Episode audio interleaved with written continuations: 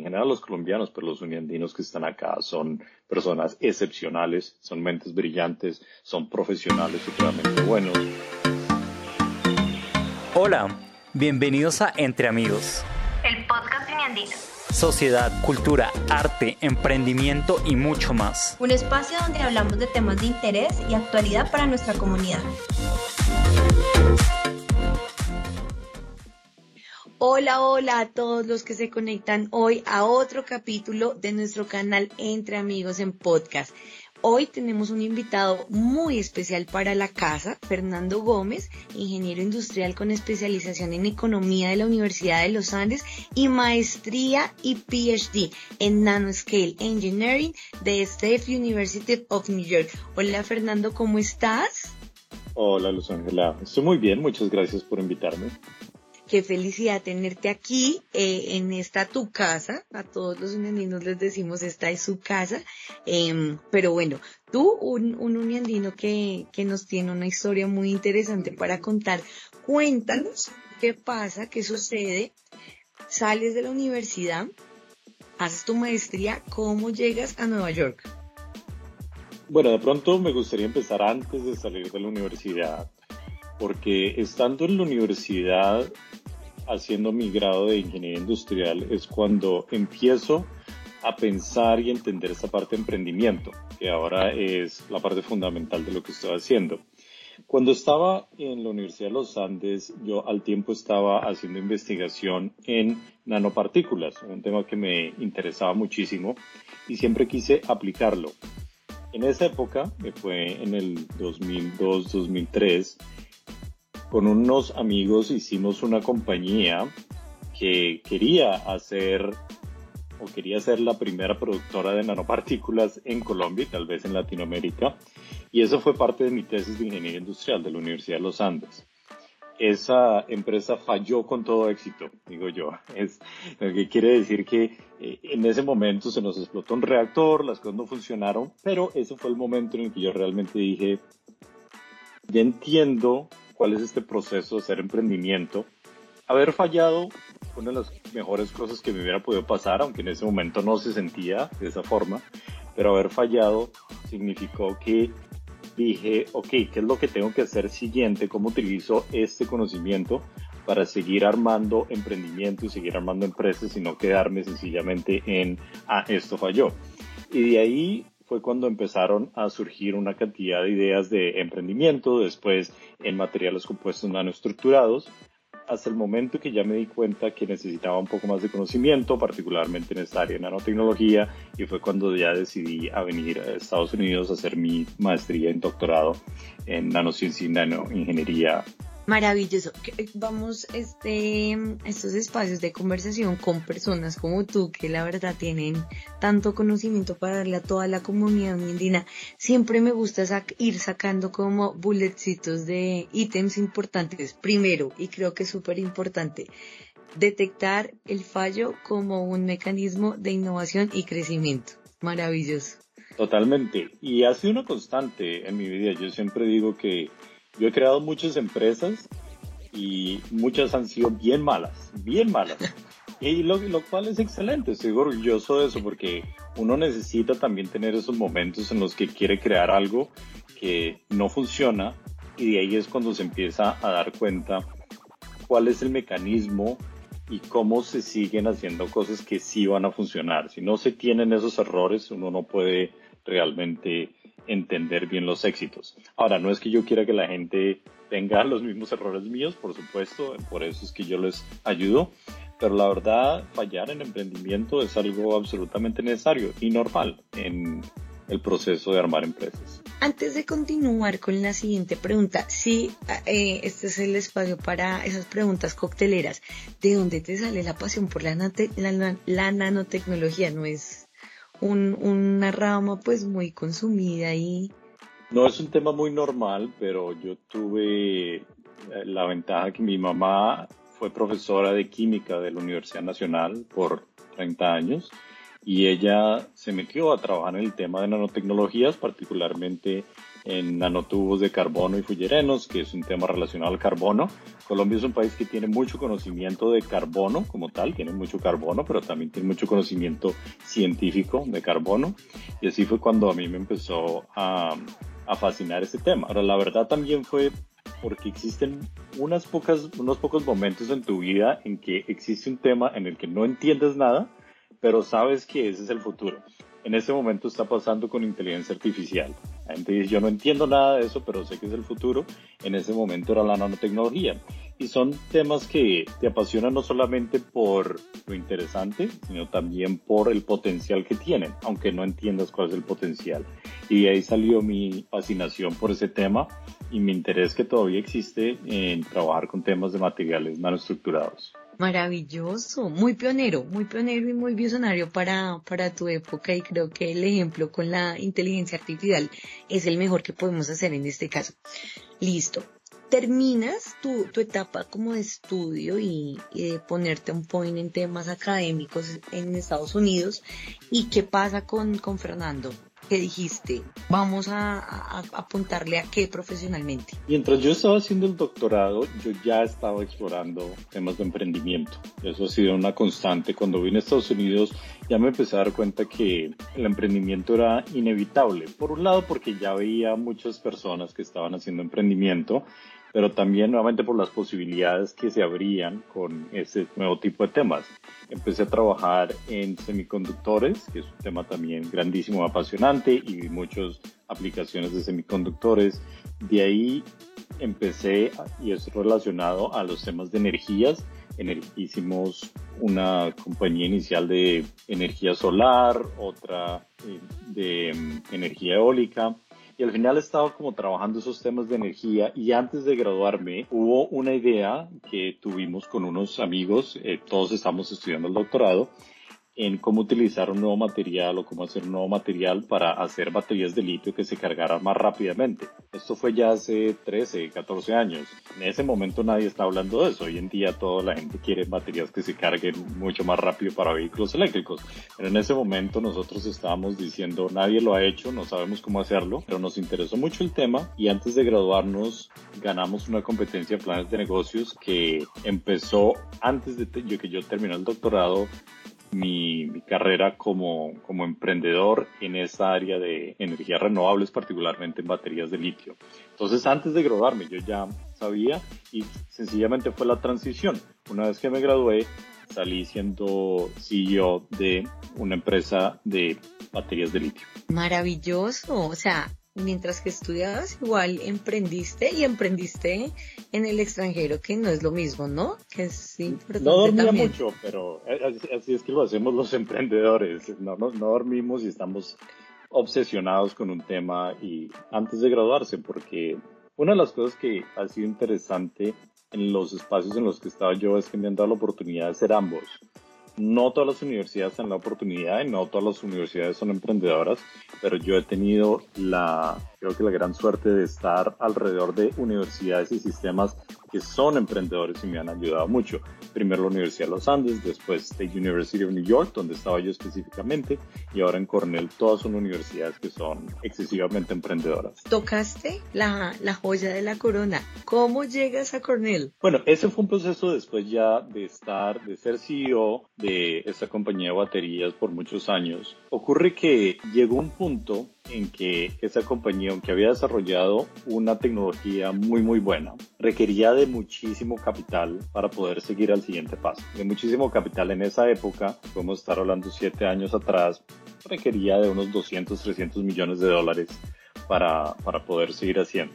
En ese momento en Estados Unidos ese capital para ese tipo de proyectos no existía. Entonces, ¿cuál era la siguiente digamos, forma de, de, seguir? Era básicamente no seguir. Tomamos esa compañía, se la dimos, le dimos la tecnología a, a otra empresa. Entonces, básicamente ahí fue un, un acquisition y yo en ese momento nos estuve mucho tiempo quemado porque es un proceso supremamente duro, tener que cerrar una compañía, tener que sacar a las personas de la compañía, llevar esa compañía. A veces uno piensa que, ah, vender una compañía es fantástico. Primero que todo no es tanto dinero como uno piensa que le va a sacar Y segundo, existe un componente emocional muy grande de tener que dejar ir a personas que son muy buenas, que trabajaron con uno y que no hicieron nada mal, al contrario, lo hicieron todo bien. Pero en ese momento esta compañía grande no necesitaba más personas, lo que necesitaba era la tecnología. Entonces yo estaba, hice ese proceso, estaba quemado, la verdad, estaba buscando algo que me despejara un poco mentalmente y ahí fue cuando encontré un nuevo proyecto que se llama Cornell Tech, que está acá en la ciudad de Nueva York, en Manhattan, en una isla que se llama Roosevelt Island, en este proyecto la universidad quería enfocarse en desarrollar empresas de base tecnológica, no específicamente en baterías, sino en tecnologías digitales, pero emprender es emprender y yo dije, aquí hay una oportunidad para volver a enamorarme del emprendimiento después de, de, estar quemado. Las cosas ocurrieron de una forma supremamente interesante cuando uno se da cuenta que las relaciones que ha hecho antes, la gente que ha conocido antes, realmente te ayudan para llegar a posicionarte en, este, este otro lado. Las personas que estaban trabajando con Cornell eran personas que yo conocía desde antes, eh, eran personas que están relacionadas con la gente que estuvieron en mi comité de doctorado. Es decir, había muchas conexiones muy interesantes, por lo que yo siempre estuve muy apasionado en crear emprendimiento y ayudar y conectar y hacerme ver durante mi doctorado y mis estudios.